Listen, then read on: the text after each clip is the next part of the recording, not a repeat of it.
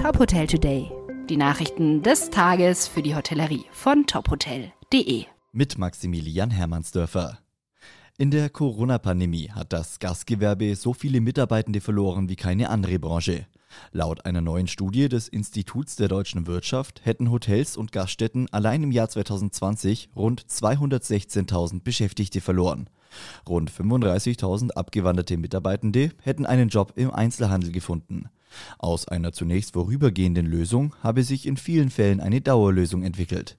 Weitere Zehntausende Mitarbeitende seien von der Gastronomie in das Verkehrs- und Logistikgewerbe gewechselt, etwa als Fahrer für Paketdienste heißt es in der Studie. Bei den Abgängen handelte es sich aber nicht nur um Minijobber, sondern auch um knapp 60.000 sozialversicherungspflichtige Beschäftigte.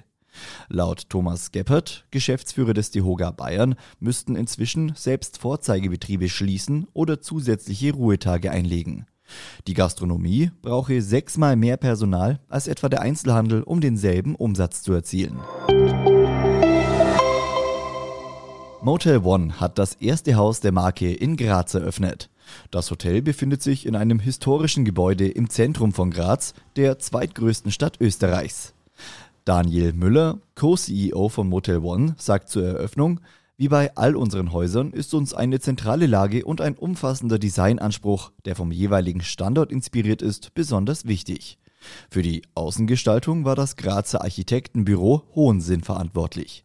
Im Inneren macht sich die Kunst der Grazerin Carola Deutsch bemerkbar.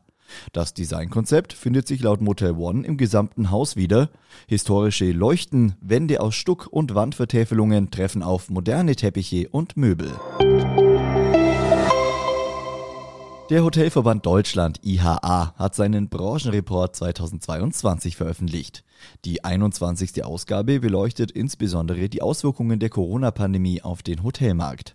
Der Anspruch der IHA ist es nach eigenen Angaben, mit dem Branchenreport relevante und verfügbare Daten aus den unterschiedlichsten Quellen so aufzuarbeiten, dass ein einheitliches Branchenbild entsteht.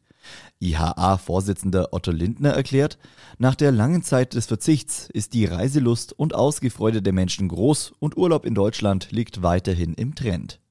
Der neue Branchenreport soll die konjunkturelle Entwicklung der Hotellerie, Kennziffern und Analysen für das Jahr 2021 abbilden und soll das Fundament für Markt- und Wettbewerbsanalysen für die zukünftige Entwicklung sein. Weitere Nachrichten aus der Hotelbranche finden Sie immer auf tophotel.de.